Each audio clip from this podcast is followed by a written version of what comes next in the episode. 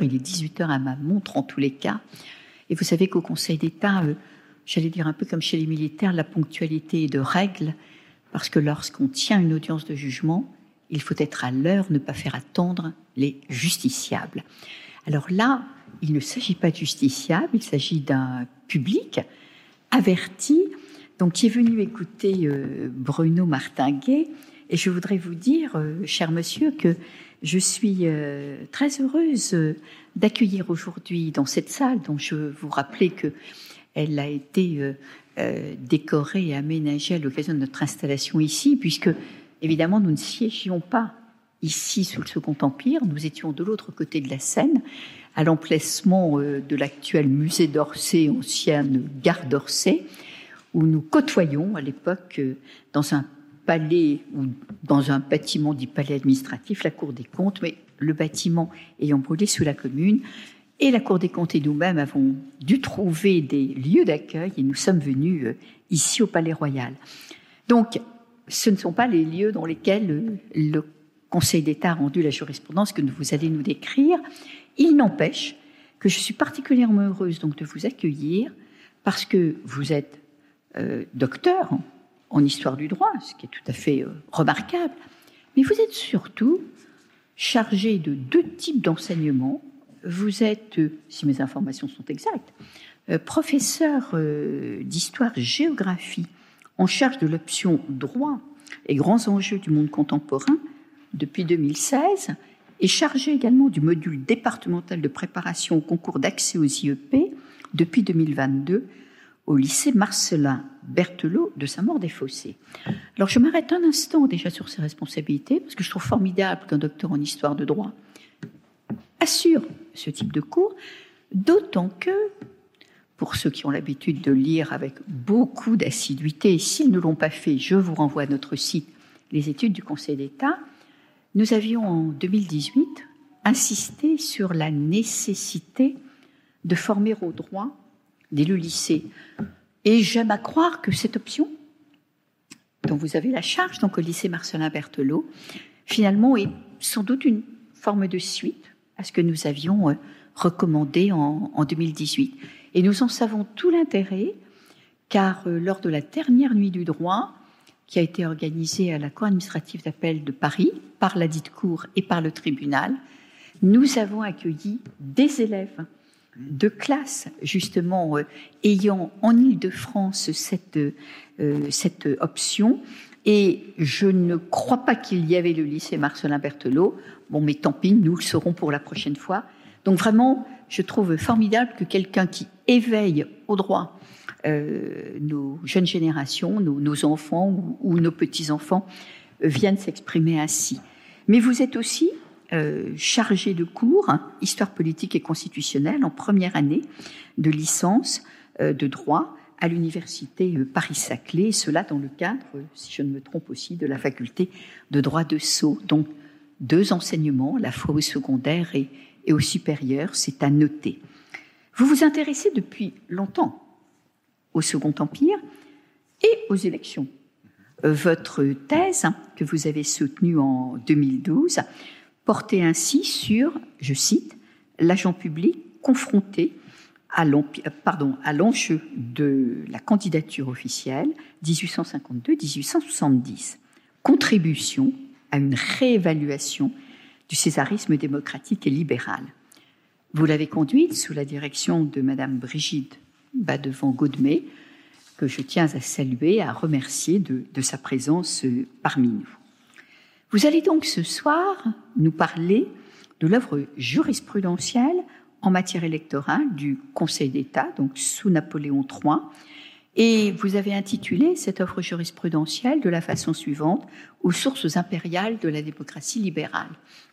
Et ce que vous m'avez expliqué, c'est qu'il s'agissait notamment de revenir sur une légende noire c'est vrai, les gens noirs euh, qui a euh, toujours euh, le Second Empire, mais il est vrai que commencer par un coup d'État et terminer par une débâcle, ce n'est peut-être pas bon. Et puis, lorsqu'un empereur suscite l'ire d'un poète comme Victor Hugo, évidemment, c'est très difficile de remonter, si j'ose dire, les choses et d'aller contre cela.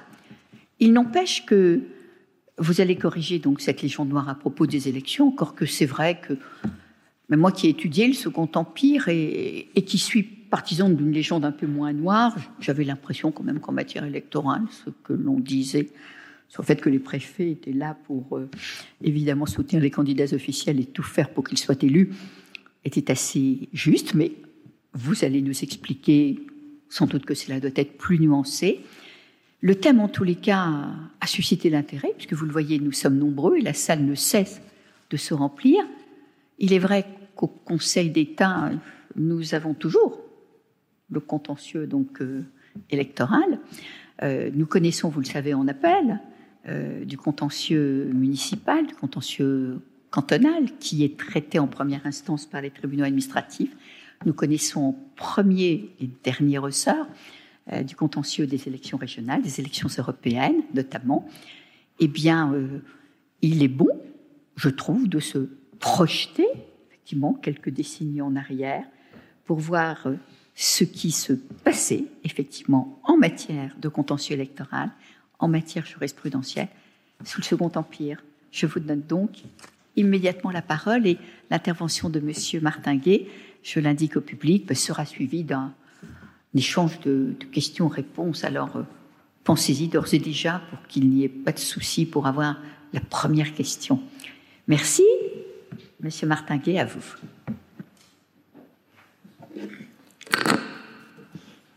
Je vous remercie vivement, Madame euh, la Présidente, pour votre présentation et pour euh, l'invitation à cette conférence. Euh, c'est évidemment un honneur que de s'exprimer dans, une telle enceinte. Et je remercie aussi, à travers vous, les membres du comité, ainsi que euh, Rémi Decou-Paolini, qui n'a pas pu venir, mais qui a contribué à ma venue. Et je, je remercie aussi l'assistance qui a su braver les quelques obstacles en ce moment pour, pour venir ici. Madame la Présidente, Mesdames et Messieurs, le titre de la conférence peut peut-être paraître surprenant à en juger, et vous l'avez évoqué il y a, il y a un instant, euh, par la présentation euh, de la Constitution du 14 janvier 1852 par Victor Hugo dans son ouvrage euh, Napoléon le Petit, paru quelques mois après ce texte constitutionnel. Je le cite. Constitution du 14 janvier 1852, article 1er. La Constitution reconnaît, confirme et garantit les grands principes proclamés en 1789 et qui sont la base du droit public des Français. Article 2 et suivant. La tribune et la presse sont remplacées par la police et la censure et par les secrètes discussions du Sénat, du corps législatif et du Conseil d'État. Article dernier, cette chose qu'on appelait l'intelligence humaine est supprimé.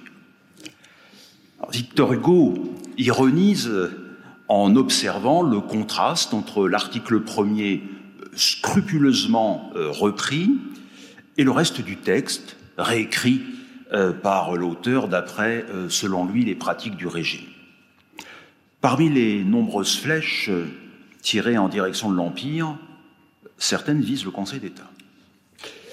Plus loin dans le pamphlet, la, haute assemblée est ainsi dépeinte comme le maître de maison, intraitable et infatué, et surtout inféodé au chef de l'État.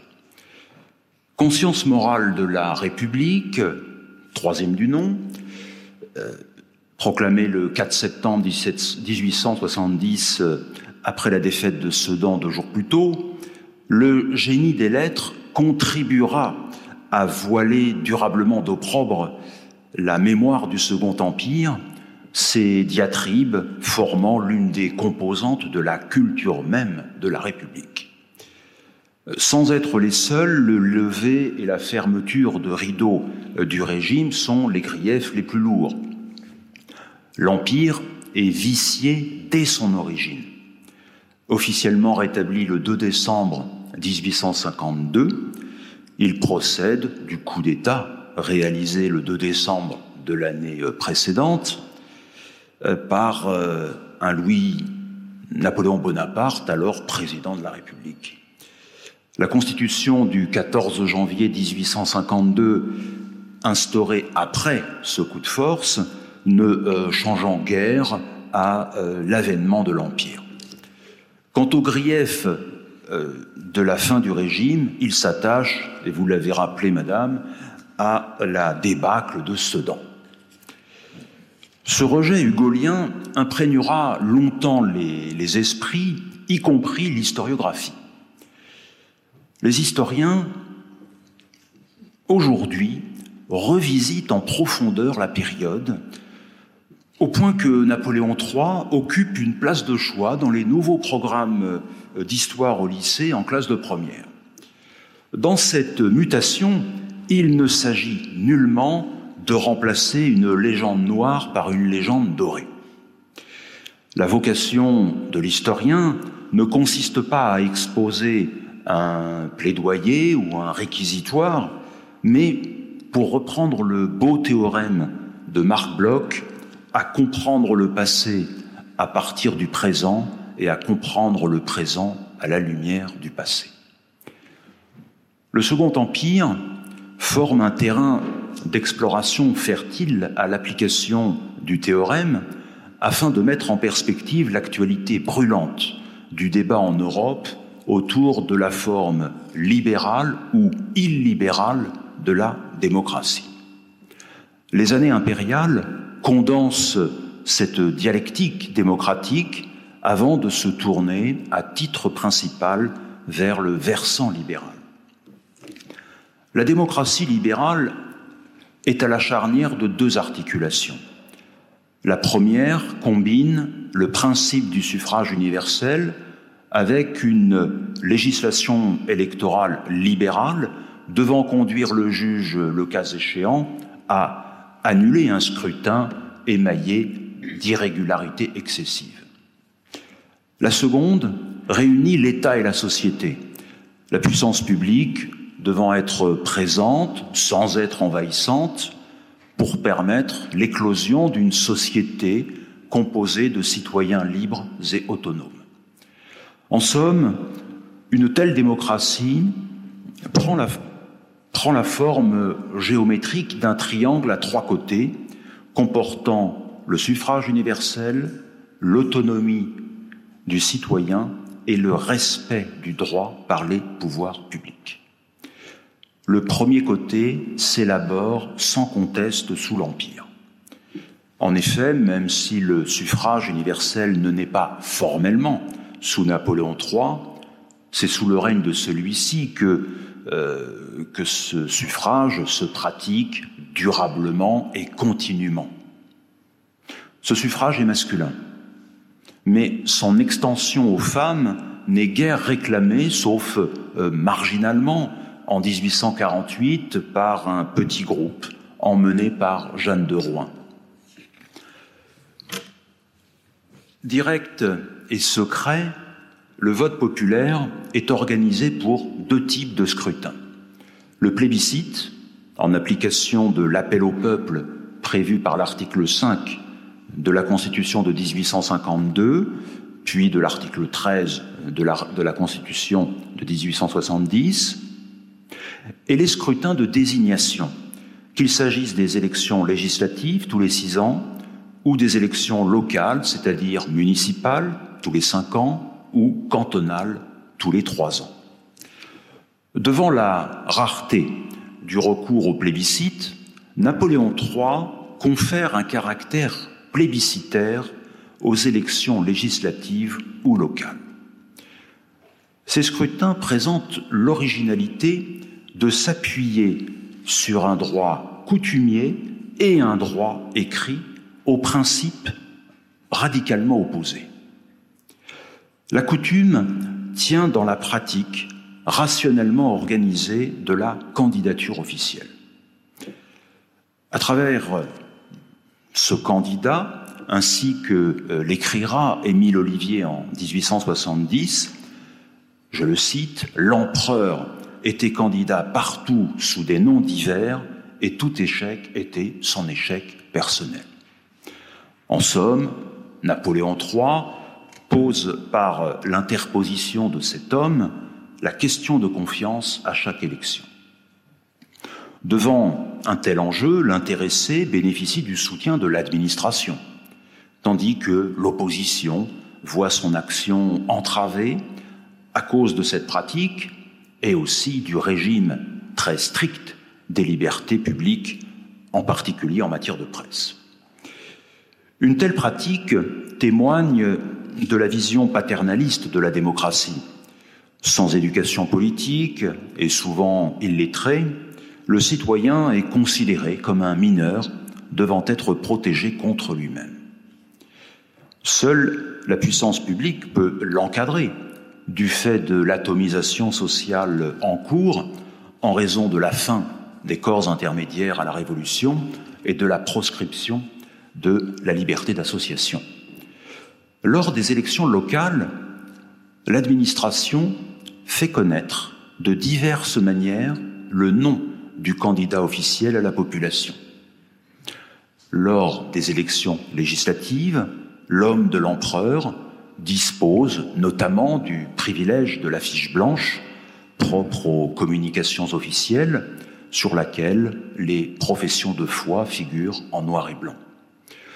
Ce césarisme démocratique est donc une démocratie illibérale.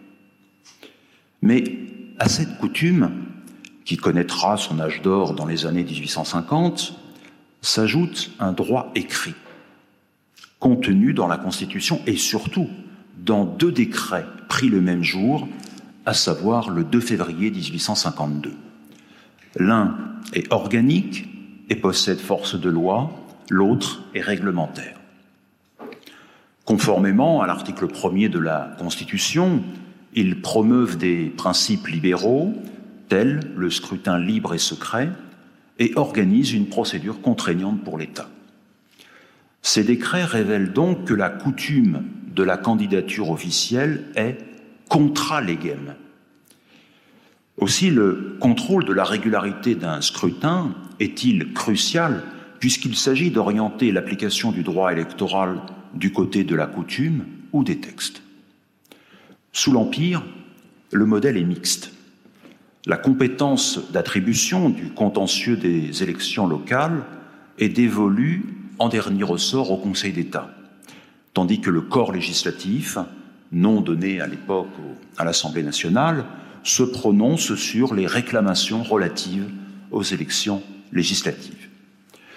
Cette frontière se révèle néanmoins poreuse.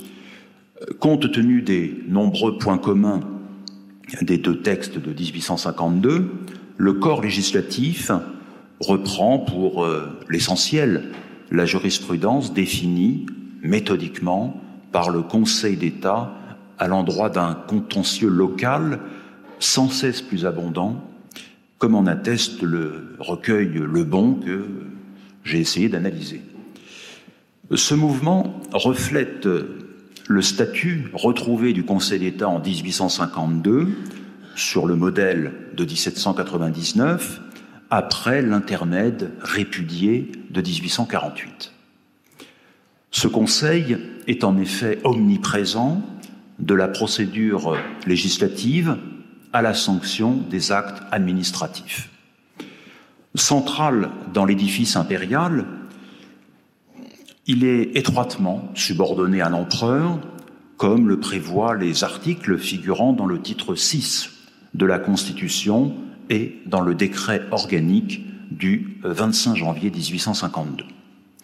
Pourtant, Wright, c'est les conférences Wright, euh, dans son ouvrage classique Le Conseil d'État sous le Second Empire, paru en 1972, euh, a montré que la haute assemblée ne se montre en rien asservie à Napoléon III et apparaît, euh, selon ses mots, comme la conscience de l'administration.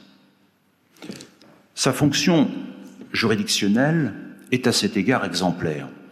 Elle prend une ampleur considérable nullement entravé par le système de la justice retenu, le chef euh, de l'État n'usant guère de sa faculté de rendre lui-même la justice. Son œuvre jurisprudentielle sous Napoléon III est doublement fondatrice. D'une part, elle élabore les bases du droit administratif reçu en héritage par la République, ainsi que le professeur Grégoire Bigot a pu le démontrer.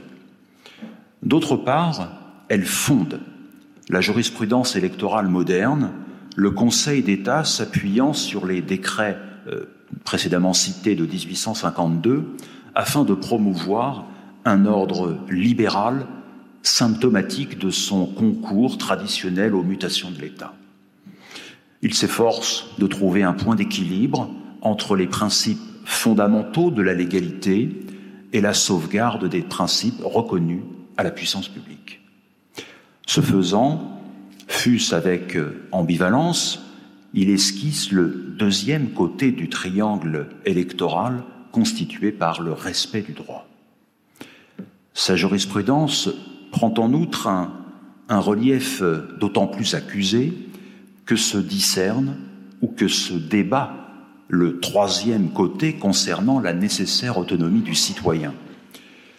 En effet, à partir de 1860, commence une mutation profonde de type libéral. Le Conseil d'État n'est peut-être pas à l'avant-garde du mouvement, mais en accompagne l'avancée. Sur le plan constitutionnel, le régime s'oriente vers l'empire libéral et parlementaire consacré par la Constitution du 21 mai 1870. Sur le plan doctrinal, les libéraux défendent les, les libertés qu'ils appellent sociales afin de faire éclore une société autonome sans préjudice pour autant du suffrage universel. Sur le plan des libertés publiques, les lois du 11 mars et du 6 juin 1868, pour ne citer que celle-ci, abolissent notamment l'autorisation préalable en matière de presse pour la première, en matière de réunion publique pour la seconde. En raison de son contexte et de son contenu, la jurisprudence électorale du Conseil d'État apparaît centrale dans la fécondation libérale de la démocratie. D'une part, elle érige les piliers de la jurisprudence électorale moderne en mêlant, à l'instar du droit administratif en cours d'élaboration, le libéralisme et l'autoritarisme. D'autre part, cette érection oblige l'État à modérer son volontarisme au service d'un candidat car il lui incombe au premier chef d'organiser un scrutin libre et sincère. L'érection des piliers de la jurisprudence électorale moderne. L'avènement d'une telle jurisprudence peut sembler déroutant. Il est le fruit d'un encadrement et non d'une remise en cause du soutien coutumier de l'administration au profit d'un candidat. Ce soutien est conditionné au respect des décrets de 1852 appréciés empiriquement par le Conseil d'État. Sous la monarchie de juillet, la question de la régularité de l'aide apportée à un candidat par des agents publics avait déjà donné lieu à quelques arrêts. Chaque fois, le Conseil d'État entérina le scrutin dès lors que la liberté électorale était préservée. Le Conseil d'État impérial poursuit le même raisonnement, mais à propos d'élections organisées dans un cadre distinct, le vote étant désormais populaire. Les arrêts démontrent la multiplicité des agents publics susceptibles d'être mobilisés au profit d'un candidat. Le préfet est concerné. Le Conseil d'État lui reconnaît le droit de faire connaître son choix au moyen de ces tournées spéciales ou de ces euh, circulaires adressés aux agents locaux et plus généralement auprès de tous les hommes localement influents, tels un desservant, un conseiller municipal et bien sûr un maire. Cette euh, reconnaissance se constate encore en 1868 dans un arrêt rendu le 11 juin montrant le maintien tardif de la coutume du candidat administratif.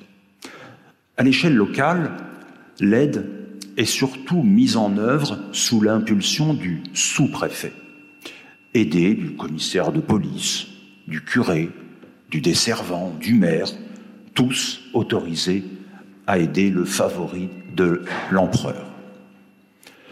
Parmi ses auxiliaires, le maire assume un rôle prépondérant, non seulement en raison de sa proximité avec les administrés, mais aussi de sa dépendance à l'empereur. Il est en effet nommé, au terme de l'article 57 de la Constitution, par le pouvoir exécutif et peut être pris hors du conseil municipal. Cette relation du maire à l'exécutif connaîtra toutefois une évolution notable.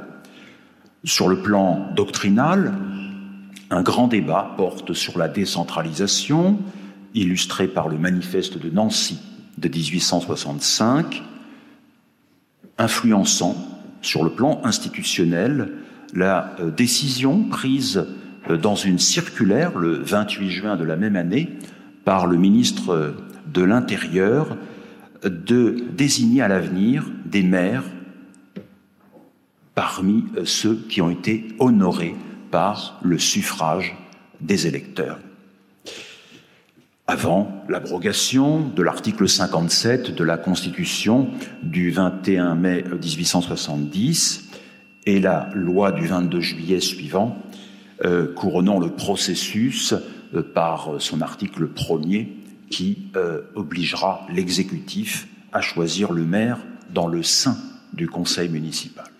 Mais cette loi, compte tenu de la débâcle de Sedan, ne pourra jamais être appliquée.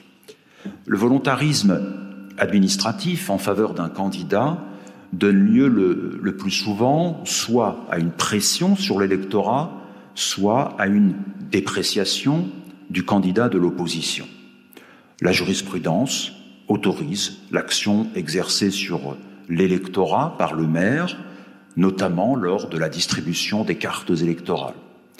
Elle lui permet aussi, à titre d'exemple, d'user largement de ses prérogatives de président du bureau électoral en sortant plusieurs fois de la salle afin d'engager les, électeurs à venir voter et à cet effet de distribuer les bons bulletins. Cette jurisprudence est antérieure à celle du corps législatif qui se développe à partir de 1860 et son influence s'observe par exemple à travers la décision du, corps législatif, élection de M. de Delmas du 21 mars 1860. Le volontarisme administratif au bénéfice d'un candidat est donc reconnu, confirmant l'autoritarisme césarien. Mais sa mise en œuvre ne saurait porter atteinte à la liberté électorale. Et c'est par cette digue opposé à la puissance publique que le Conseil d'État va tracer le sillon ouvrant sur la jurisprudence électorale moderne. La limite revêt deux aspects, formel et matériel. La liberté électorale formelle couvre souvent des règles objectives, engendrant automatiquement la nullité du scrutin. La limite matérielle, en revanche, conduit le juge à apprécier les conséquences des faits et gestes, euh, par hypothèse irréguliers, sur la sincérité du résultat. Il s'ensuit l'émergence de, de deux types de contentieux, l'un objectif, par lequel le juge annule des opérations électorales du seul fait de la constatation de l'irrégularité, l'autre subjectif, amenant le juge à déclarer la nullité d'un scrutin seulement si le fait litigieux, d'après les circonstances de l'espèce, génère une modification substantielle du résultat. Concernant les prescriptions formelles, la jurisprudence impériale veille scrupuleusement à leur respect. Elle s'inscrit dans le mouvement de réforme du contentieux. La période se traduit en effet par le puissant essor du recours pour excès de pouvoir, stimulé par le décret du 2 décembre, du 2 novembre, pardon, 1864, dispensant du ministère d'avocat et abaissant les droits de timbre. Cette jurisprudence exprime aussi le, le courant de pensée juridique liant la forme et la liberté qui débouchera après l'Empire en 1877 par la fameuse formule du juriste allemand euh, von Jering, ennemi juré de l'arbitraire, la forme est la sœur jumelle de la liberté. Parmi les exemples, celui de l'éligibilité du candidat peut être noté. Le juge administratif annule systématiquement l'élection ou n'en autorise pas la tenue dès lors qu'un candidat ne remplit pas les conditions pour se présenter. Par conséquent, le choix d'un candidat par l'administration ne saurait être illimité. Formel, la limite est aussi matérielle, dans la mesure où le Conseil d'État entoure de strictes conditions la légalité des pressions exercées par les agents publics en faveur du candidat impérial. Dans un arrêt rendu le 2 février 1859, un sous-préfet peut essayer de dissuader un candidat de se présenter, mais doit respecter la liberté électorale. Dans un autre, en date du 5 août 1868, les recommandations préfectorales auprès des conseillers municipaux et des desservants du canton au moyen de circulaires en faveur d'un certain Besançon sont autorisées dans la mesure où elles ne présentent pas un caractère contraignant.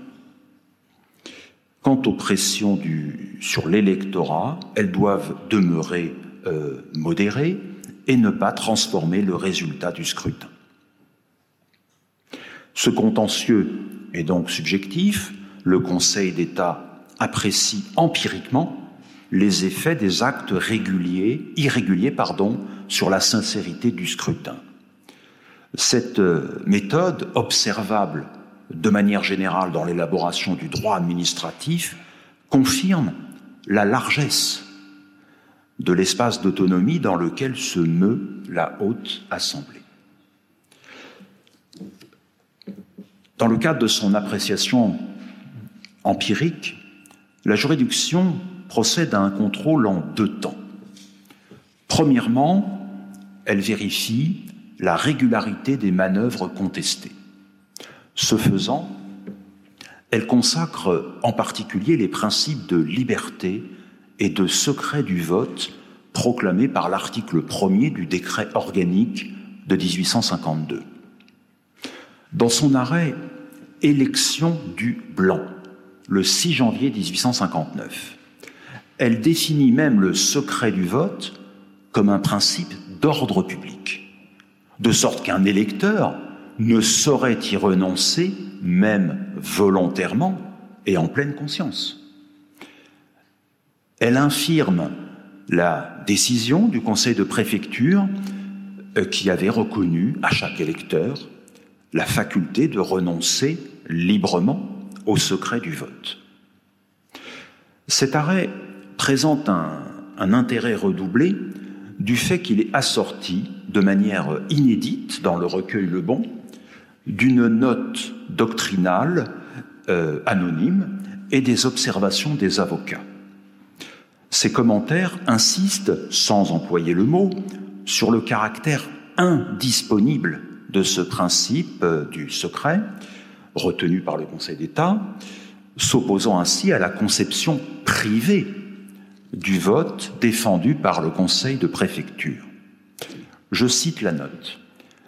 Il faut que le secret du vote, il faut dire, pardon, il faut dire que le secret du vote n'appartient pas à l'électeur, que ce secret n'est pas pour l'électeur un droit auquel il peut renoncer, mais une obligation dont la loi lui interdit de s'affranchir.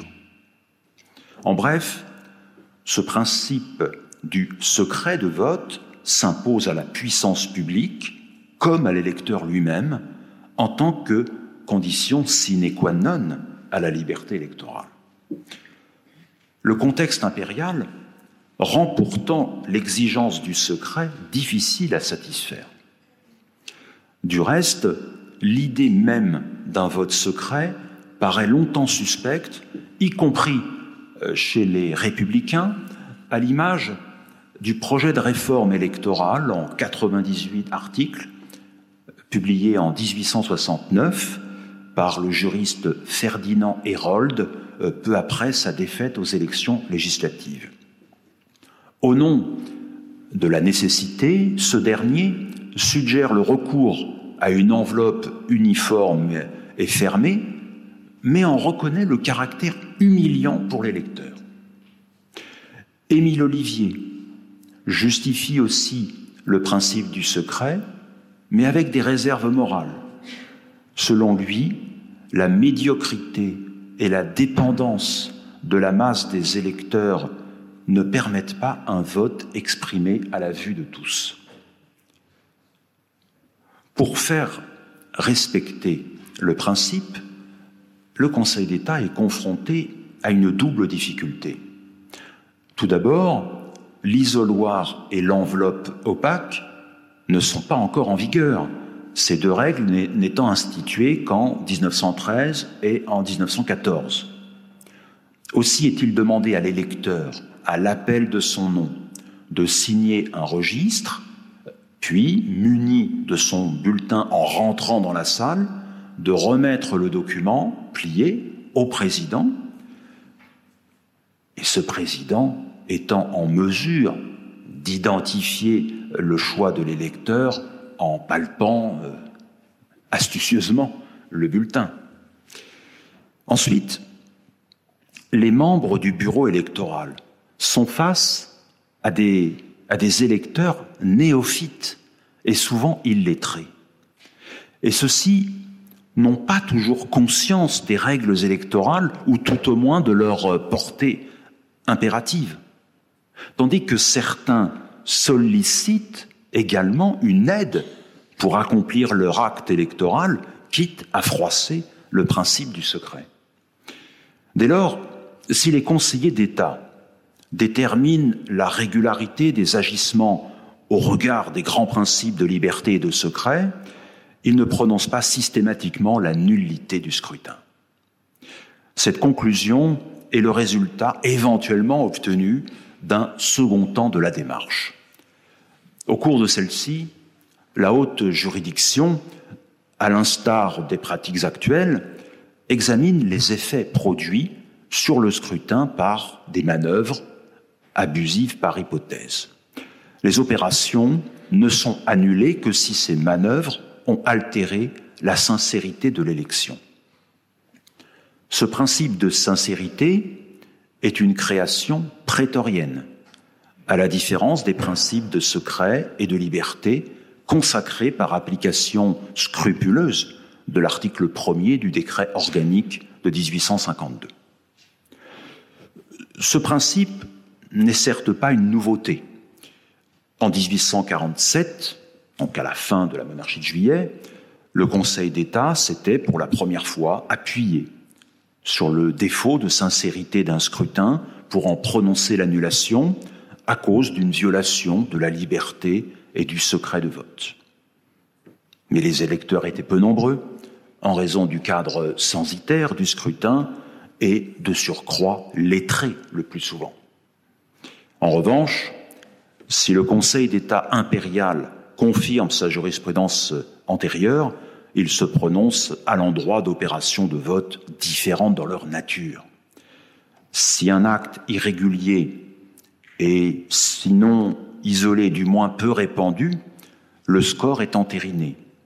Plus encore lorsqu'il s'agit d'aider l'électeur illettré à identifier les deux urnes à l'occasion de deux élections municipales et départementales organisées en même temps. Cependant, si la violation du secret dépend d'un système organisé, les résultats sont dépourvus de signification et par conséquent annulés. C'est le cas dans l'arrêt Élection de Weiss, rendu le 16 avril 1856 d'un maire distribuant aux électeurs des bulletins portant des numéros d'ordre, permettant évidemment de savoir avec exactitude le choix de chacun. Tel est aussi le cas dans l'arrêt élection de Vic-sur-Nahon le 10 avril 1866, lorsqu'un maire, aidé des membres du bureau, remplace le bulletin par un autre dans les mains des électeurs euh, leur, paraissant, leur suspects. Empirique, la jurisprudence du Conseil d'État dégage néanmoins un critère objectif pour la mesure juridique des actes irréguliers, il s'agit de l'écart de voix. Cela signifie que l'élection est à refaire si le scrutin, marqué par des irrégularités, se conclut par un faible écart. En soi, le raisonnement peut être critiquable, puisque l'importance de l'écart peut aussi montrer l'efficacité des manœuvres employées. Et développé sous le Second Empire, il me semble qu'il a encore cours aujourd'hui. Sous Napoléon III, il est utilisé à différentes reprises concernant les conséquences à tirer de la distribution gratuite de vin aux électeurs. Ces affaires se rencontrent euh, davantage dans les communes rurales où le, le, vote revêt souvent une dimension festive. Pourtant, le décret organique du 2 février comporte quantité d'articles prohibant, sous peine d'emprisonnement et d'amende, les manœuvres de toutes sortes, y compris les bruits ou clameurs gênant les opérations. Pris littéralement, il conçoit la liberté électorale comme un acte, euh, l'acte électoral comme un acte euh, grave et austère, en opposition avec la pratique répandue dans les campagnes. Fidèle à son empirisme, le Conseil d'État ne rejette pas le principe de ces distributions, il se détermine par rapport aux critères de voix. Si l'écart est faible, les agissements répréhensibles faussent l'élection. À l'inverse, ils ne sont qu'une péripétie du scrutin. Cette euh, doctrine jurisprudentielle, élaborée méthodiquement à partir d'un contentieux prenant de l'ampleur, conduit à deux conclusions opposées. Soit elle corrige les excès les plus criants, soit elle démontre la volonté d'édifier un système contraignant de l'égalité des élections. Quelle que soit la conclusion retenue, le, droit reçoit sanction. Le droit reçoit sanction et les principes électoraux fondamentaux consécration. Ce faisant, l'État doit être au service prioritaire de la sincérité du scrutin, quand bien même il entendrait soutenir un candidat. Les consultations connaissent une mutation importante sous les régimes euh, fondés sur le suffrage universel, principalement sous Napoléon III. La sincérité euh, du scrutin dépend de la seule puissance publique. Cette euh, mission étatique amende celle de l'agent public. Ce dernier peut difficilement avoir pour tâche de se soumettre aux impératifs euh, césariens propres à la coutume de la candidature officielle, sous peine de méconnaître les principes libéraux fondamentaux du scrutin. Sur un plan juridique, la sincérité des opérations procède uniquement de leur cadre d'exercice et non de la conscience du citoyen car le régime du prince-président confirme la suppression, décidée en 1848, de l'obligation imposée à l'électeur de prêter serment. Certes, l'histoire nous enseigne, surtout si on a en tête euh, Talleyrand, euh, et ses 17 serments, à quel point cette formalité a de facto une valeur contraignante limitée. Il reste que la suppression du serment intensifie la mission électorale de l'État et renouvelle l'interrogation sur la nature du vote, à savoir s'il s'agit d'un droit ou d'une fonction. Sous la monarchie de juillet, l'article 47 de la loi de 1831 astreignait l'électeur, avant de voter, à la procédure du serment, d'après les formes prévues par euh, la loi du 31 août 1830. Cette euh, dernière loi portait sur l'obligation promissoire du fonctionnaire. Le renvoi au texte de 1830 attestait l'assimilation entre l'exercice du vote et l'exercice d'une fonction publique. De sorte que sous Louis-Philippe, le vote constituait pour l'électeur une fonction à remplir.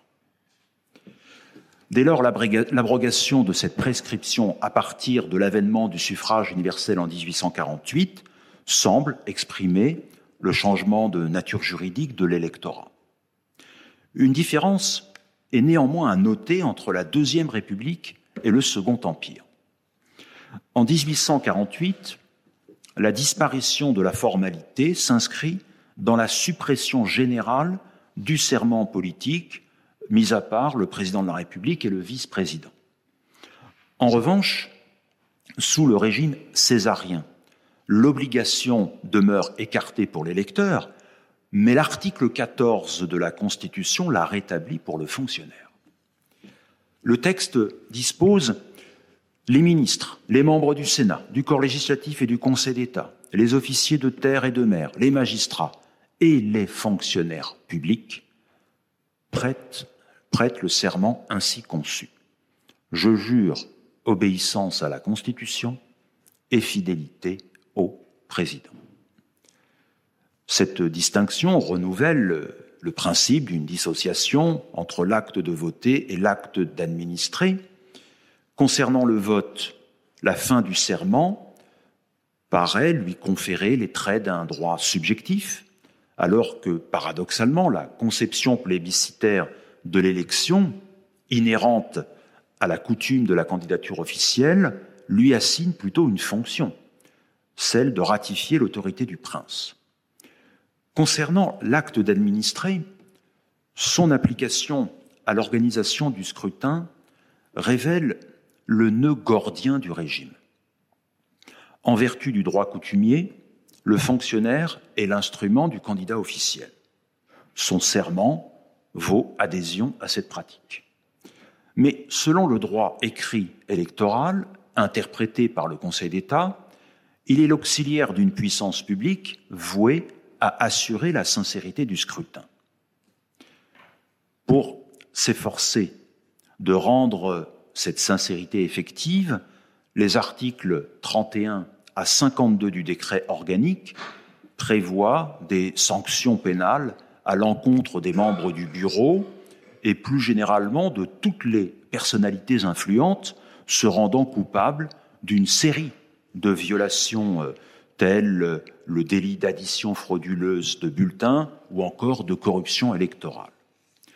Sans jamais complètement tranché entre ces deux branches de l'alternative, l'orientation du régime tend prioritairement vers la seconde.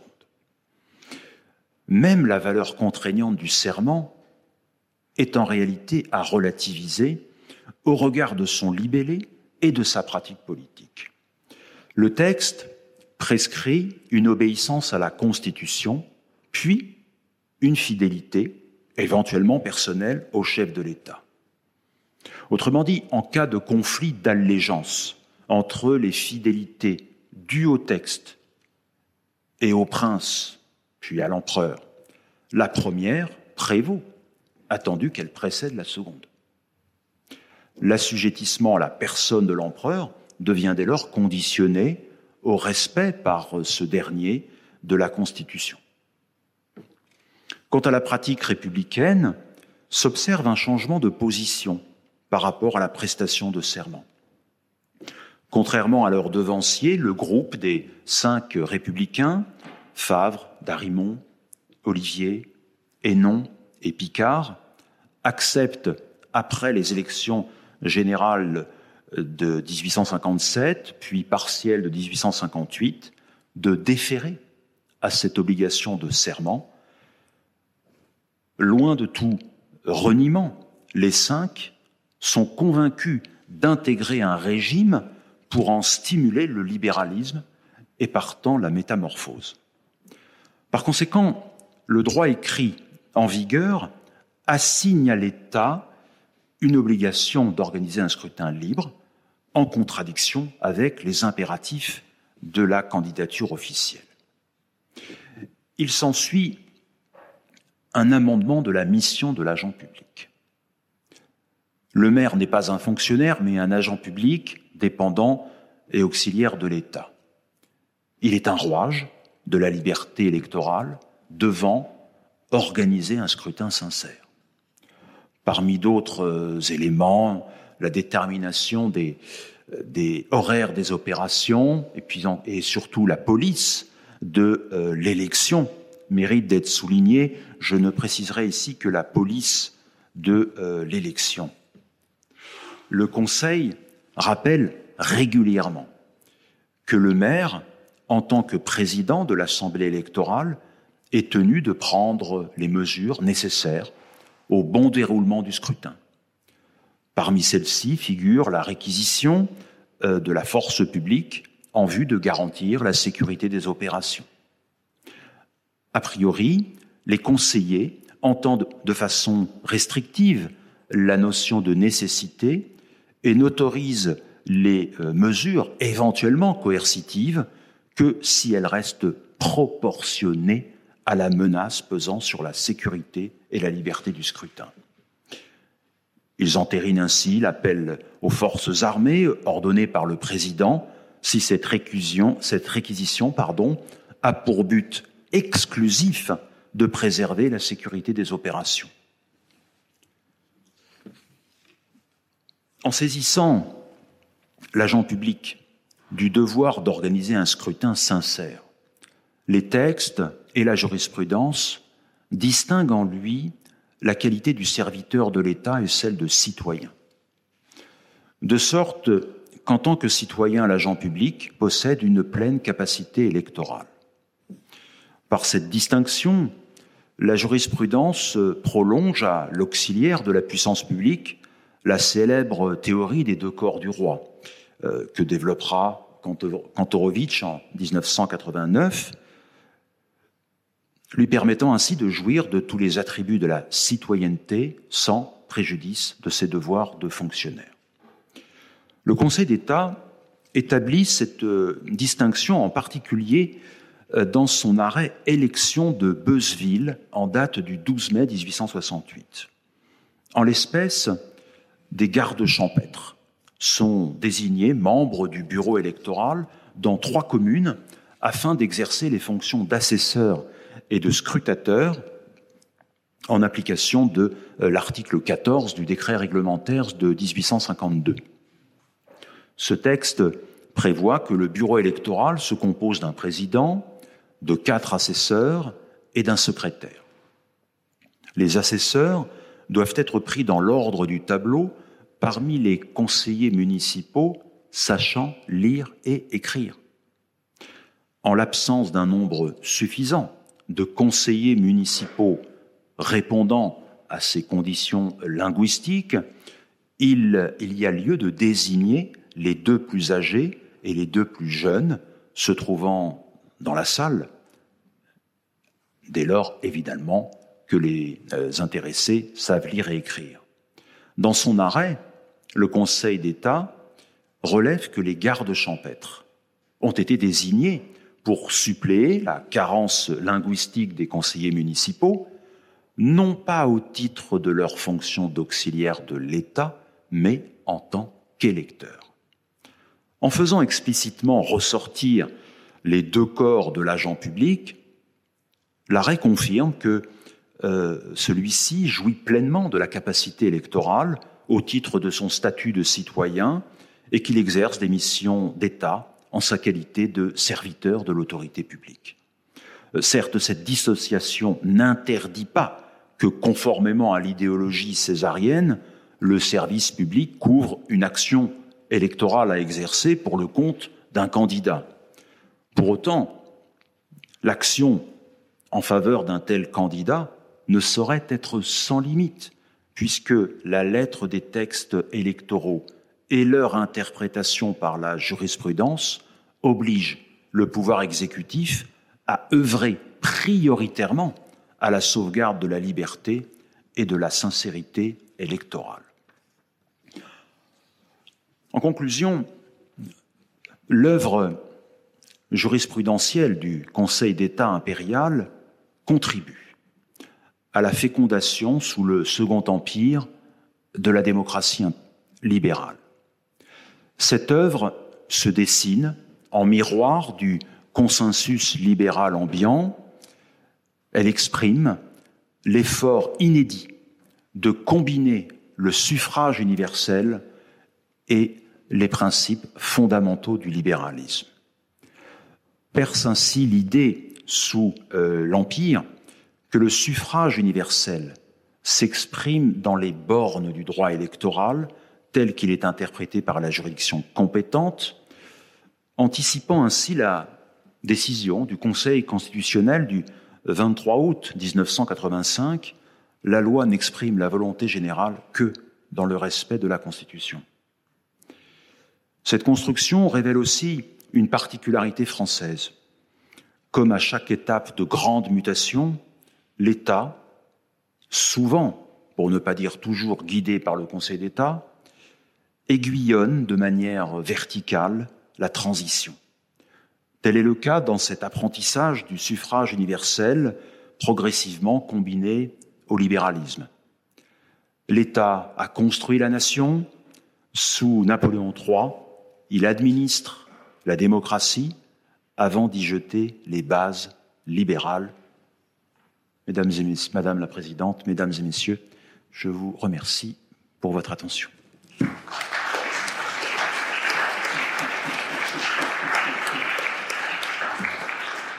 Merci beaucoup, cher monsieur, pour cet exposé euh, très complet, très clair, et qui nous a euh, permis, je crois, de bien, euh, comprendre cette œuvre subtile, jurisprudentielle subtile, parce qu'effectivement, on n'empêche pas quand même les pressions, dans certaines limites, et cette limite étant notamment la liberté et la sincérité du scrutin, nous retrouvons des bases hein, pour ceux qui ont fait ou qui font du contentieux électoral nous retrouvons quand même des, bases fondamentales, toujours, euh, toujours importantes aujourd'hui.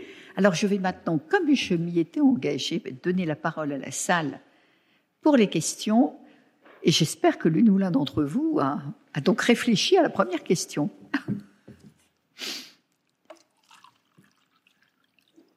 N'hésitez pas, il faut toujours un premier ou une première, alors il faut se. Oui, monsieur, vous voulez bien vous présenter? Comme ça, vous savez, nous savons un peu. À... Voilà, c'est plus intéressant. Euh, bonsoir monsieur, euh, donc je suis euh, Paul Tisser, élève avocat et donc stagiaire en ce moment au Conseil d'État. J'avais deux questions. D'abord, vous avez parlé donc des des sanctions, des irrégularités du scrutin, donc qui étaient souvent avec qui venaient avec l'annulation du scrutin. Est-ce qu'il y a d'autres sanctions qui venaient avec cette annulation, par exemple si un agent public, un maire euh, euh, produit des actes qui, euh, qui ensuite mènent à des irrégularités, s'il y a des sanctions politiques, pénales potentiellement? Et mon autre question, c'était, vous avez parlé du fait que donc à cette époque-là, un certain nombre d'électeurs étaient illettrés ou avaient des difficultés donc à, à, participer au scrutin. Et je voulais savoir s'il y avait dans la jurisprudence du Conseil d'État une une manière d'appréhender justement les difficultés des électeurs selon soit selon les régions, parce que j'imagine que elles sont pas forcément les mêmes ou ces difficultés ne sont pas représentées de la même manière partout en France, et aussi comment euh, du coup ces difficultés euh, se sont euh, enfin se sont vues dans la jurisprudence au fur et à mesure, c'est-à-dire comment je ne sais pas si ça existe encore maintenant, et donc comme en fait au fur et à mesure des années, comme l'électeur devenait de plus en plus familier avec l'élection, est-ce que cette jurisprudence a évolué ou pas? Merci. Deux très bonnes questions. Oui, deux très bonnes questions. Je vous remercie. Euh, donc, je vais commencer par la première. Euh, je vais être ordonné. Euh, au, sujet des, des, sanctions, il y, a, il y a des sanctions pénales. Il y a des sanctions pénales à l'égard des intéressés hein, qui se rendraient coupables de, corruption, d'addition frauduleuse de bulletins. Euh, sanctions politiques, non. Il n'y a pas de sanctions politiques. Euh, et quant à la sanction de la sanction de l'acte, c'est euh, l'annulation éventuelle du scrutin et donc l'obligation de eh bien, de refaire un scrutin. Mais de mon point de vue, la, sanction pénale qui pèse sur les, intéressés est tout de même une contrainte assez forte. Euh, au sujet euh, de la deuxième question, euh, particulièrement intéressante d'ailleurs, la, la, question de savoir si un, un, homme a des compétences linguistiques suffisantes, alors évidemment, aujourd'hui ça peut paraître surprenant, mais c'est sa capacité à signer.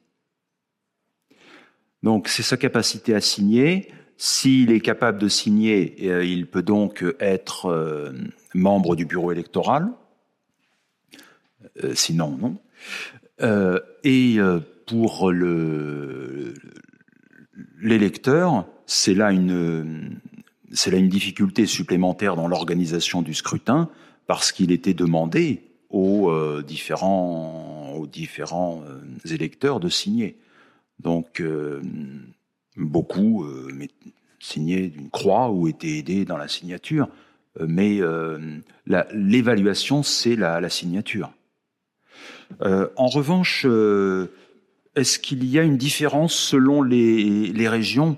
Alors, je, a priori, non. Et puis, d'un autre, oh, ça me semblerait en même temps douteux si tel était le cas, euh, parce que euh, évidemment ça ça aboutirait à une divergence euh, d'appréciation selon les lieux du territoire, alors que la, la, centralisation d'appréciation était quand même un mot d'ordre.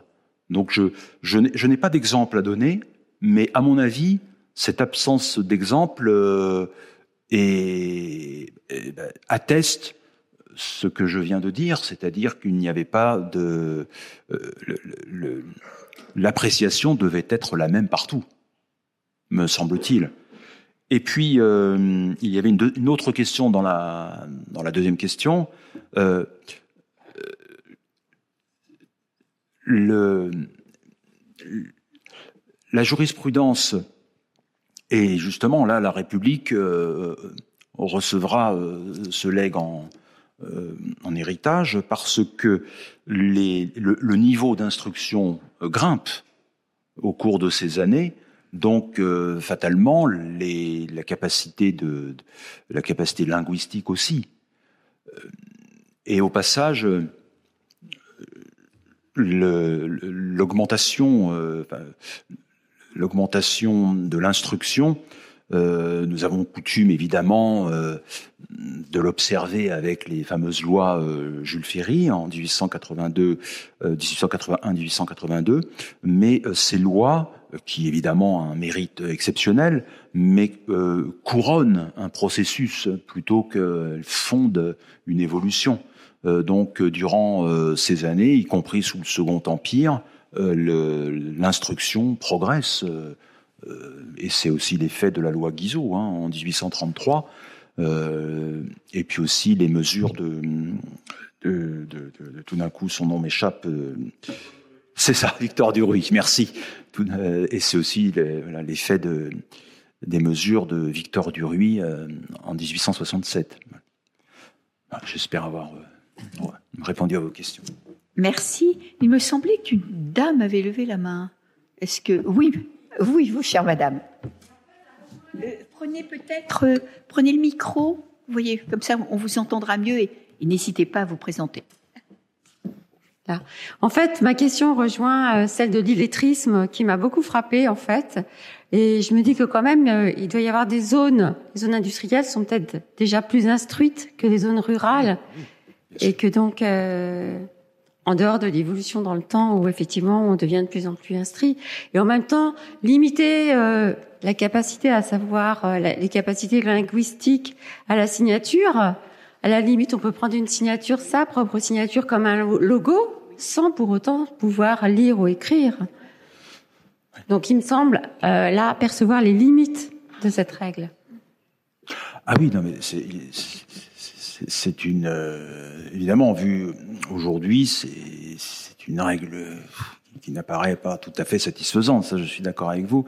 en revanche, je ne suis pas sûr que le niveau d'instruction soit euh, plus élevé dans les villes, parce que euh, je, je n'ai pas d'études à formuler.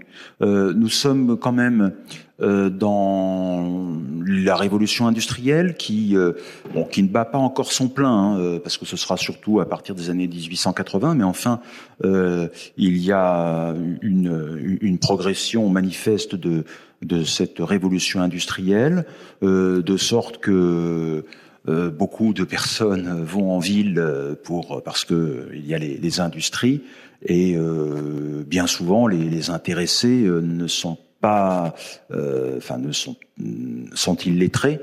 Euh, Donc, je ne suis pas certain.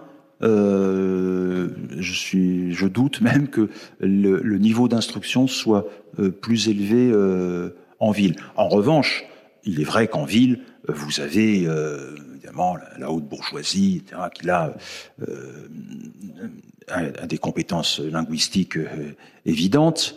Euh, mais enfin, euh, pour toute une, bonne partie de la, de la population, population ouvrière, euh, qui, qui, qui, vient d'arriver pour chercher du travail, euh, je ne suis pas certain que cette compétence linguistique soit, soit réelle.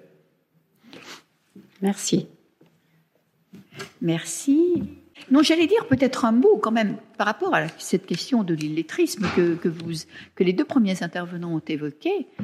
Je voudrais vous rappeler, ça va peut-être euh, aussi être l'occasion pour moi de faire un tout petit peu de publicité sur la dernière conférence que nous avons faite dans le cadre de notre étude euh, annuelle qui est en cours sur le dernier kilomètre de l'action publique. Parce que vous savez que l'illettrisme est à nouveau très présent en France aujourd'hui.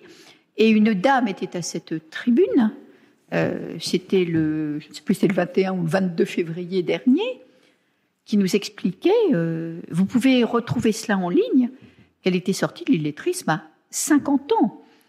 Et qu'en réalité, elle l'avait fait comme si jusqu'à 50 ans. Et donc, cette question-là, alors je ne dis pas, hein, ce pas des proportions aussi importantes que, évidemment, que sous le Second Empire, mais cette question-là, elle se pose peut-être encore un peu de façon résiduelle heureusement, mais euh, pour certains, dans le cadre électoral, après tout. Voilà, donc et ça, euh, c'était pas uniquement pour faire de la publicité pour la conférence, mais qui était tout à fait passionnante, mais pour vous dire que l'illettrisme euh, n'a jamais, je crois, complètement disparu. En tous les cas, il existe. J'ai l'impression que non, Madame Fémolan n'a pas envie de poser une question. Je, je voyais là qu'elle se tâtait. Je ne veux pas la solliciter trop fortement, mais non, voilà. non, mais je vais. Euh, euh, je m'interrogeais, moi, j'ai bon, été euh, très euh, très intéressée par les, les, notions juridiques qui, qui sont apparues, que, que l'on retrouve aujourd'hui euh, dans le, dans le contentieux électoral, tout ce qui est euh, la sincérité, euh, euh les, les, les, écarts de voix, enfin des, des, notions qui sont au cœur actuellement de, de, de notre contrôle. Et je n'avais pas euh, mesuré qu'elles étaient en fait une œuvre aussi ancienne du, du Conseil d'État.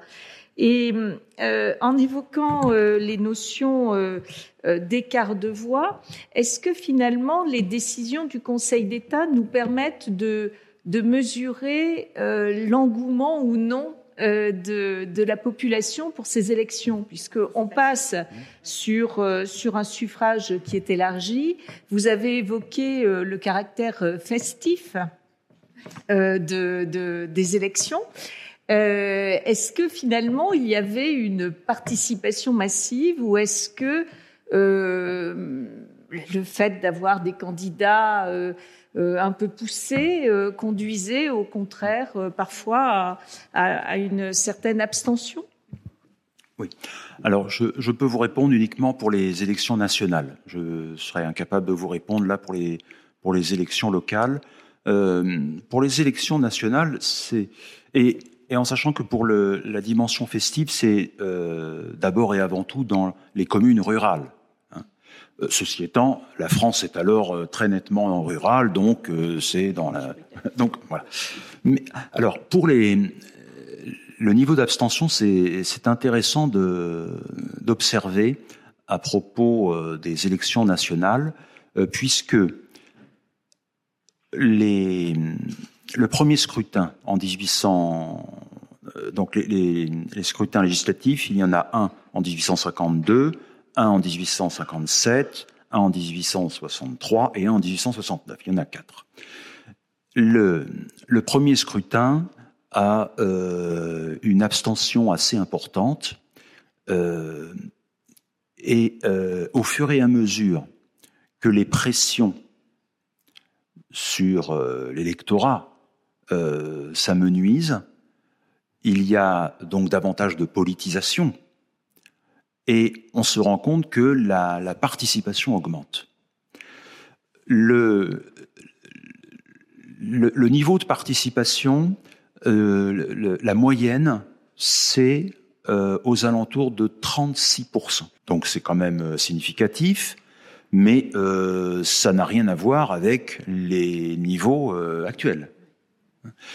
Euh, mais quand j'avais euh, fait, ma thèse, j'avais été frappé euh, justement par le fait qu'il y avait une, vraiment une corrélation entre la baisse de l'abstention et la politisation croissante de l'élection du fait de la, diminution de, l'intensité de la pression sur, sur les électeurs. Pardon, Monsieur le Président Olson. Oui, merci Madame la Présidente. Je, euh, pour prolonger ce qui a été dit par, par Madame Fémolan, je vais non pas poser une question, mais faire une, une, une brève remarque sur, justement sur cette question de, de sincérité ou d'insincérité du, du, scrutin. Moi aussi, j'ignorais absolument, c'est grâce à vous, Monsieur, que je l'ai appris, que cette notion, euh, pourtant d'un maniement tout à fait courant par le juge électoral encore aujourd'hui, 150 ans euh, après la mort de Napoléon III, euh, a, pris, naissance. Et je voudrais simplement peut-être pour ceux qui sont dans la salle, les personnes dans la salle et qui n'ont pas une, pratique très, très fréquente de, ce, contentieux, d'un point de vue très pratico-pratique, très concret, euh, faire, observer que c'est une notion qui n'est pas d'un maniement finalement toujours très facile. Car en réalité, c'est effectivement, comme vous l'avez souligné, elle est, elle est au cœur même de l'office du juge électoral. Ce qu'on demande au juge électoral, ce n'est pas de distribuer des bons et des mauvais points, c'est de dire, euh, at the end of the day, comme on dit outre-Manche, hein, est-ce que le résultat de l'élection a été faussé ou n'a pas été faussé?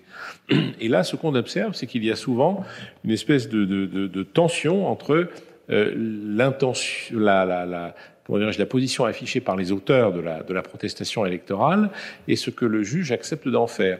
Je veux dire par là que très souvent, euh, quand une irrégularité a été commise, les auteurs de la protestation électorale considèrent que ça vicie l'élection par elle-même. Et souvent, et on le voit bien dans les réactions euh, que, que les décisions du, du juge suscitent, euh, il y a une forme d'incompréhension. Et le juge dit, ben non, oui, ce qui a été fait n'est pas n'est pas très très bien, mais pour autant ça n'a pas euh, entaché d'irrégularité euh, et d'insincérité le, le, résultat des, des, opérations. Donc de ce point de vue-là, l'office du juge électoral n'est pas toujours bien compris par euh, par les auteurs du, du, du, recours. Et alors si, je, si vous me permettez d'ajouter un, un, mot, euh, c'est aussi le contentieux électoral est aussi un peu un, un élément de frustration pour le juge lui-même, c'est qu'il arrive finalement très fréquemment que des turpitudes soient mises à jour par un contentieux, soient sanctionnées par le, le, juge électoral qui va annuler l'élection pour ensuite apprendre quelques semaines plus tard que l'auteur de ces turpitudes a été très largement réélu. Et là, ça pose évidemment la question de savoir comment les électeurs se, se déterminent. Pour ma part, euh, j'ai sans doute par faiblesse d'esprit tendance à penser que lorsqu'on vous explique que tel candidat a commis des choses euh, extrêmement répréhensible, vous n'avez pas particulièrement envie de revoter pour lui. Bah, force est de constater que cette approche n'est pas suivie par tous. Voilà. Merci. Merci beaucoup. Y a-t-il d'autres questions? Oui, Madame Bad, Madame. Pour revenir à l'office du juge et à ces, euh, ces notions qui ne sont pas forcément faciles à manier et qui effectivement apparaissent sous le Second Empire, euh, bon, la jurisprudence du Conseil d'État sous le Second Empire, euh, on s'en délecte sans fin. Mais je me demandais, est-ce que vous avez ressenti dans vos études de jurisprudence une évolution éventuellement au cours des 20 années, d'accord, et encore une évolution sans rupture absolue. Vous avez bien montré qu'il y a aussi des lignes directrices qui sont tout à fait euh, fixées euh, très rapidement. Mais est-ce que dans les premiers arrêts, vous avez l'impression que le Conseil d'État peine? Alors, on n'a pas, par chance ou par malchance, les archives ont disparu. Bon, d'accord, vous n'avez pas vu les archives. Mais est-ce que vous avez l'impression quand même, dans ce que vous avez pu voir, ou la rédaction des arrêts, ou peut-être des commentaires, que les juges tâtonnent pendant un certain temps et qu'ils se fixent euh, leur ligne, peut-être pas complètement définitive, parce qu'il y a aussi une évolution, mais une ligne quand même assez fixe au bout de 15, 20, 30 arrêts, je ne sais pas. D'abord, je, je suis content de répondre à ma directrice de thèse. Madame. L'examen continue, je vois. non, non, je. Non, je. Qui, euh, oui, j'ai bien sûr, je, j'ai constaté une évolution. Euh, il y a presque davantage de, de professionnalisme dans la rédaction et à mesure que le, contentieux devient euh, massif, on, voit que les, termes euh, utilisés par euh, le Conseil d'État et, les formulations sont identiques. Et là, je, je, et, là encore, c'est une, illustration de cette fameuse mutation des années 60 euh, c'est que je situerais à partir de euh, 18, je, situerais 1859 pour être précis. C'est l'arrêt dont, je, parle à un moment donné qui m'avait beaucoup frappé à l'époque où euh, on explique que le secret de vote euh, présente un caractère d'ordre public. Et euh, à partir de ce moment-là, le, déjà la notion de sincérité qui c'est vrai avait déjà été évoqué sous la monarchie de Juillet, euh, qui avait qui parfois été évoqué euh, euh, sous les débuts, durant les débuts du Second Empire, mais euh, on, évoquait aussi quelquefois la régularité. Euh. Mais à partir de, des années 1859-1860, c'est systématiquement la notion de sincérité. Et euh, avec à chaque fois la, formule qui me revient, les agissements n'ont, donc lorsque c'est un, arrêt de rejet, n'ont euh, pas eu euh, pour but ni pour effet d'altérer euh, la sincérité du scrutin. C'est, et c'est la formulation, me semble-t-il, qui existe aujourd'hui. Et, et, cette formulation, on l'a systématiquement, on l'a systématiquement euh, au, à la fin des, euh, en 18, à partir de 1860. Donc une, une, formulation, oui, euh, qui là aussi montre la modernité. Merci. Et c'est vrai que euh, moi j'avais également été très intéressée parce que vous nous avez cité de cet arrêt justement concernant, parce que vous avez appelé l'indisponibilité du secret du vote, c'est-à-dire qu'on n'est pas, on ne peut pas y renoncer en réalité, c'est un principe d'ordre public, et ça, euh, effectivement, on, on, voit bien que c'est un, une assise, c'est une assise de la jurisprudence, il y a un fondement, et alors après, on construit et, et, les choses se rôdent, et l'expression que vous avez utilisée, la rédaction que vous avez utilisée, est effectivement euh, celle qui a perduré. Donc c'est vrai qu'on a tous, on, partage. Je ne pensais pas moi non plus que euh, que l'on remontait, euh, si j'ose dire, si haut, enfin si, et si loin. Je, je pensais que c'était quelque chose de, de, plus récent, je dois dire. Donc nous, vous nous avez euh, euh, ouvert de nouvelles perspectives en, nous, décrivant cela. Y a-t-il euh, d'autres questions? Oui, monsieur. Oui, bonjour, merci pour votre exposé. Je suis stagiaire à la section des travaux publics. Je voulais poser une question. Vous avez parlé de la façon dont le Conseil d'État, dans sa jurisprudence, venait obliger l'État et ses fonctionnaires à modérer leur volontarisme du coup, je me demande comment le Conseil d'État réagissait par rapport non pas au volontarisme en faveur du candidat officiel, mais celui en faveur d'éventuellement un candidat de l'opposition. Y a-t-il un traitement de défaveur et euh, ou bien est-ce qu'on ne constate même pas euh, de, volontarisme par peur euh, de la réaction du pouvoir Enfin, est-ce que, est-ce que à l'époque, voilà, il y avait une, un espace disponible pour cette contestation et comment cette contestation pouvait être reçue dans, ce cadre du contentieux électoral? Alors, à moi de, vous poser une question pour bien. est-ce que votre question, c'est est-ce que un fonctionnaire euh, pouvait aussi euh, défendre un, un, candidat de l'opposition. Non, c'est pas exactement ça. C'était euh, dans le. C'était oui. Alors il y a. C'était pas non non. C'était pas exactement ça. C'était plutôt lorsque des candidats d'opposition, des forces d'opposition, des partisans venaient eux aussi troubler le déroulement normal des élections. Ah y a-t-il dans ce cadre-là une tolérance moindre justement du fait qu'ils n'ont pas oui. Alors, je, dirais que oui, là, le, Conseil d'État euh, a supposé qu'il y ait des états d'âme euh, euh, à propos du candidat officiel, mais là, était sans état d'âme. Et pour à propos de, ce candidat de l'opposition, c'est sûr que pour le Conseil d'État, c'était beaucoup plus simple de sanctionner des abus de l'opposition plutôt que des abus du candidat officiel mais euh, l'intérêt de cette, de cette jurisprudence, c'est surtout de, de canaliser la, le volontarisme auprès du, du, candidat officiel, parce que euh, bien souvent le candidat de l'opposition euh, euh, éprouvait les, les, pires difficultés pour se faire connaître.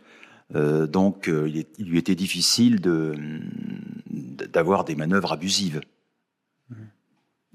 Et je, voudrais juste, euh, parce qu'on a beaucoup parlé de l'illettrisme, je voudrais revenir un, bref instant. Euh, euh, il faut avoir en tête que lorsque le suffrage universel est proclamé en, le 2 mars 1848, euh, c'est une véritable révolution.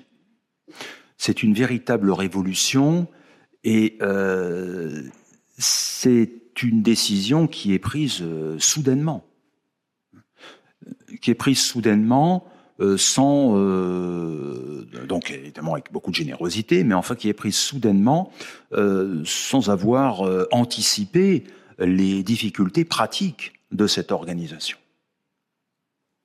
Et d'ailleurs, très vite, de, deux ans plus tard, la, Chambre euh, décidera de voter la loi de, une loi de 1850 qui va euh, restreindre considérablement euh, les, le, droit de vote avec l'obligation qui est assignée à, chaque électeur de, justifier d'un même domicile pendant trois ans, et ce qui permettait d'écarter tous les, tous les ouvriers, notamment, hein, qui étaient nécessairement nomades pour trouver du travail.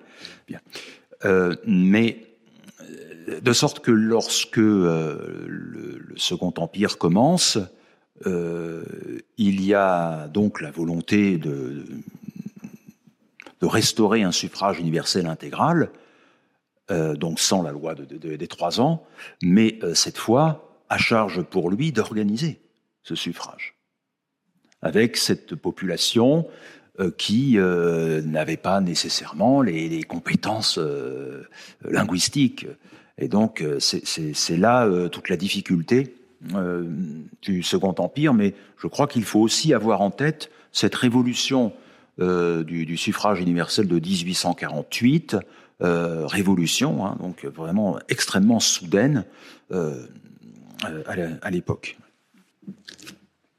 Tout à fait. Je crois que voilà, Brigitte, sur bah, la parole. maintenant. Euh, pour qu'il y ait des jurisprudences du Conseil d'État, il faut qu'il y ait des requérants.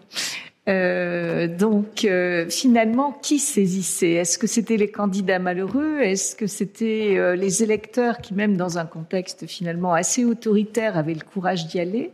Est-ce que c'était euh, des représentants de l'État lorsque le candidat soutenu par le gouvernement, par l'empereur, n'était pas élu. Enfin, est-ce que vous avez des éléments là-dessus? Oui. Alors,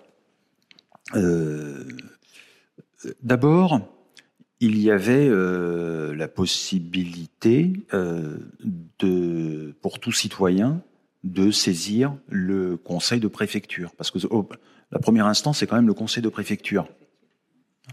C'est le conseil de préfecture et euh, ensuite, euh, éventuellement, le, conseil d'État. Mais euh, en, il, y avait ce, recours objectif. mais dans la plupart des cas, enfin en tout cas ceux que j'ai vus, dans la plupart des cas, ce sont des candidats malheureux. Madame, et ensuite je montrerai, si j'ose dire, à vous, Madame. Pour revenir au suffrage universel, comment vous pouvez expliquer qu'il n'y ait pas de recours des femmes pour, pour voter, étant donné qu'on est à une époque vous avez une, une impératrice qui est trois fois régente, qui sera trois fois régente, vous avez une George Sand, vous avez une Rosa Bonheur. Oui, euh, alors euh, cette question est, est intéressante et en 1848, le, la revendication du droit de vote pour les femmes est, comme j'ai eu l'occasion de le dire, extrêmement marginale. Vous citez euh, Georges Sand, et Georges Sand est, est l'exemple euh, vraiment idoine, parce que euh, Jeanne de Rouen, qui était à la tête d'un petit groupe, qui justement euh, en 1848, hein, pas sous le Second Empire, mais bon, juste après la, fameuse, euh, juste après le, décret euh, qui instaurait le, suffrage universel, Jeanne de Rouen, qui n'était pas très connue, sollicite Georges Sand pour que celle-ci soutienne et soit vraiment le, porte-drapeau de la cause. Et Georges Sand refuse. Georges Sand refuse, euh, elle estime que cette revendication est prématurée. Pour elle, pour Georges Sand, la, la priorité, ce n'est pas, pour les femmes, hein, j'entends bien sûr, la priorité pour les femmes, ce n'est pas euh, de jouir de droits électoraux, mais c'est de s'émanciper par rapport à la tutelle des maris.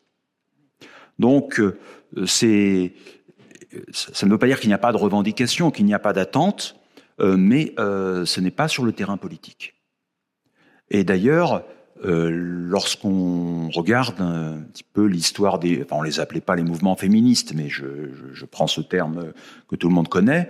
Euh, lorsqu'on observe les mouvements féministes, eh bien, on se rend compte que la demande qui est récurrente, c'est toujours par rapport au, droit civil. Le procès est fait au code civil, mais pas, au, à la question politique.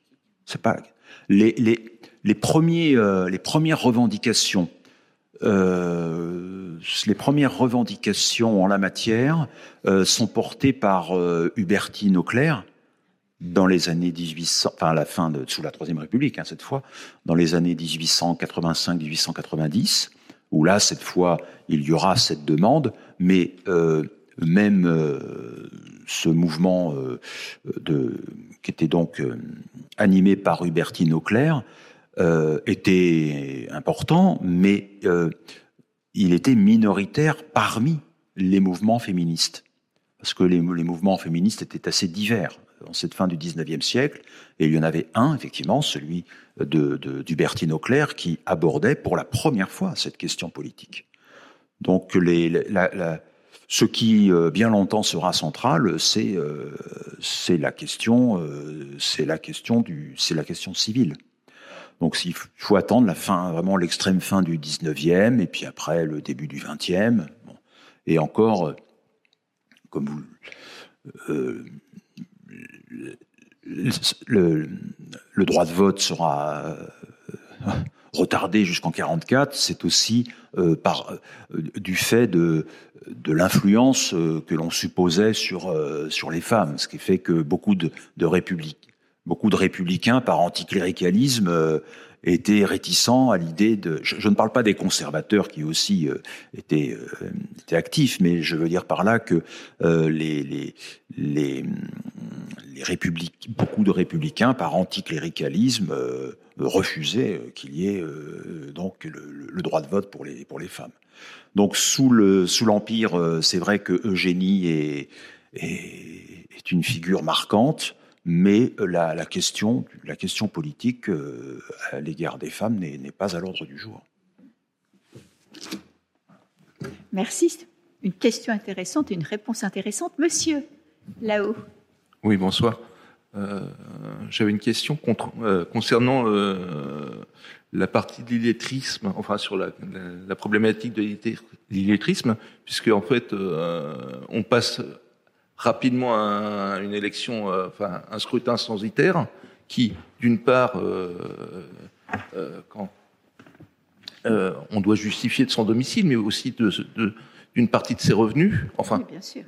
Et, et, donc c'est pas des gens qui, enfin, on peut penser que ces gens-là sont quand même lettrés, enfin, en grande partie. Non les électeurs dans le cadre censitaire, c'est ça? Oui. Bien sûr. Ah oui, les, les électeurs, les électeurs dans le cadre euh, censitaire, euh, pour euh, l'immense majorité, euh, sont lettrés. Hein, ce sont euh, sous la monarchie de Juillet, ils sont 240 000. Ouais. c'est c'est la haute bourgeoisie, c'est et en plus de ça, même non seulement il y a un droit de vote lié euh, donc au sens, mais aussi aux capacités.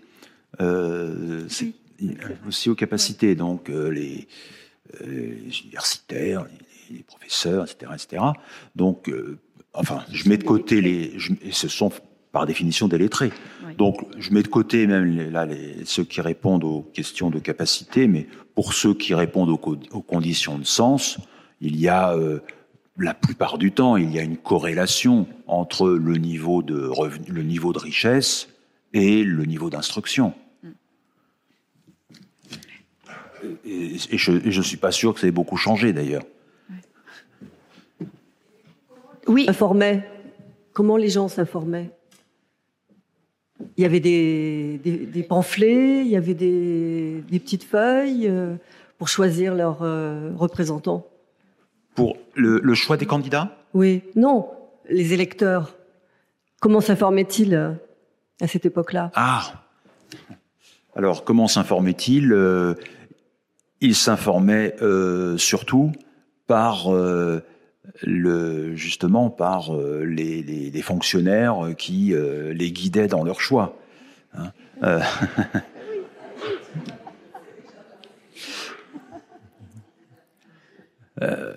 mais, et c'est pour ça que justement la, question de la presse va jouer un rôle évidemment important,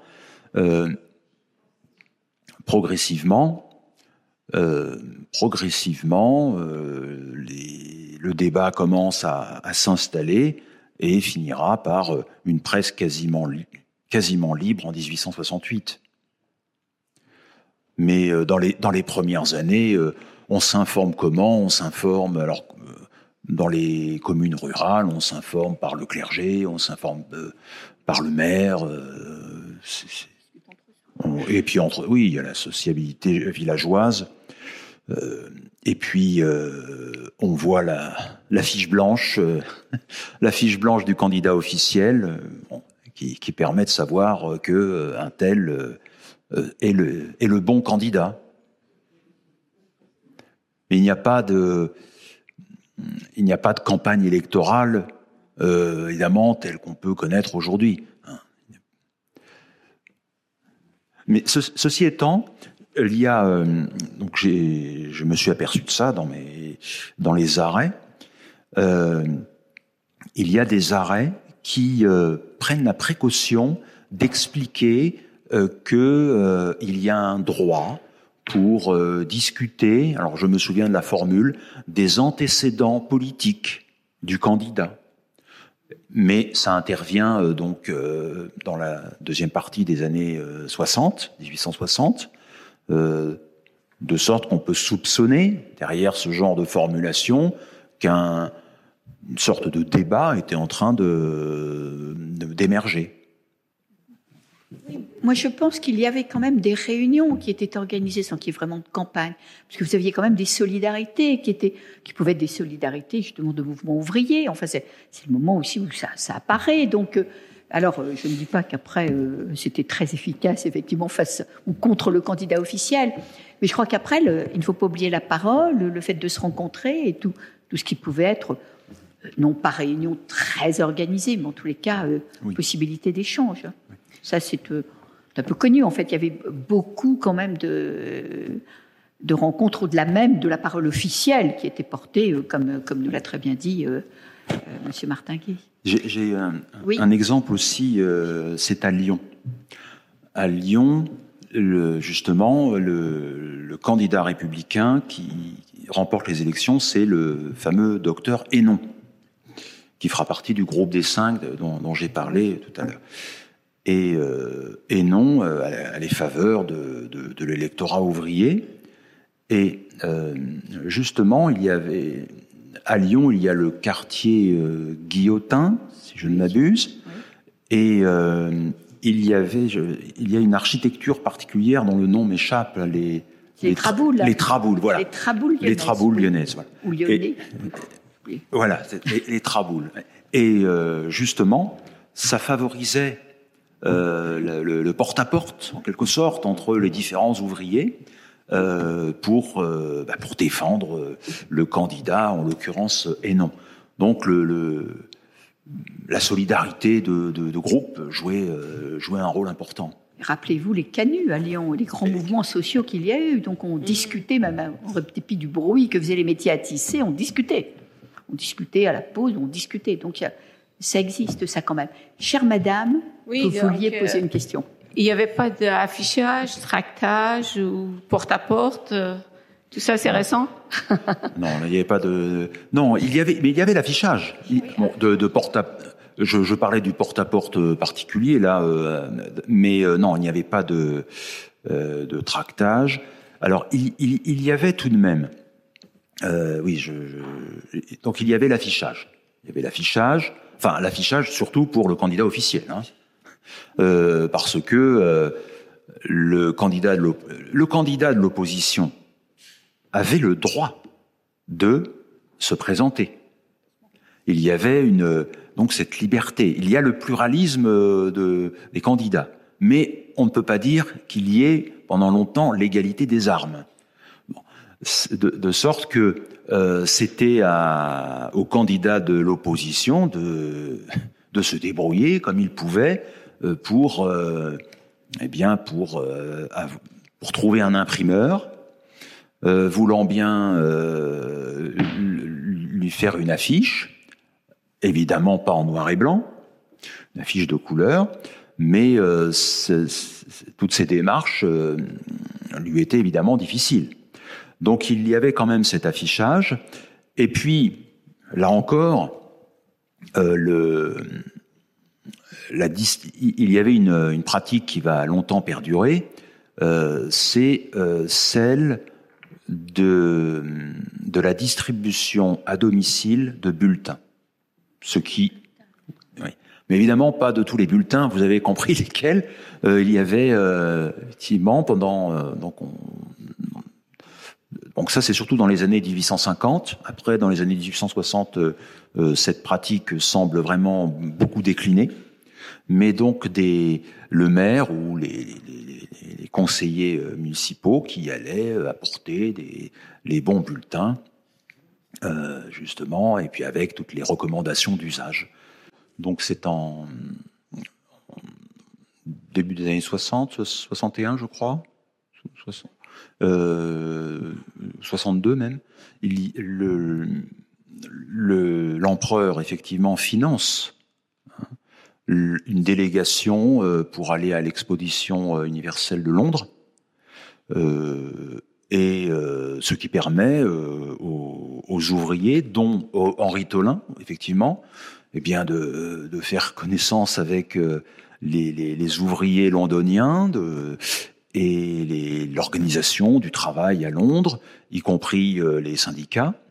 Et euh, lorsque ces ouvriers reviennent, l'empereur déjà en 64 va tout de même dépénaliser la grève, ce qui n'est pas rien. et puis, ce qui est intéressant aussi par rapport à,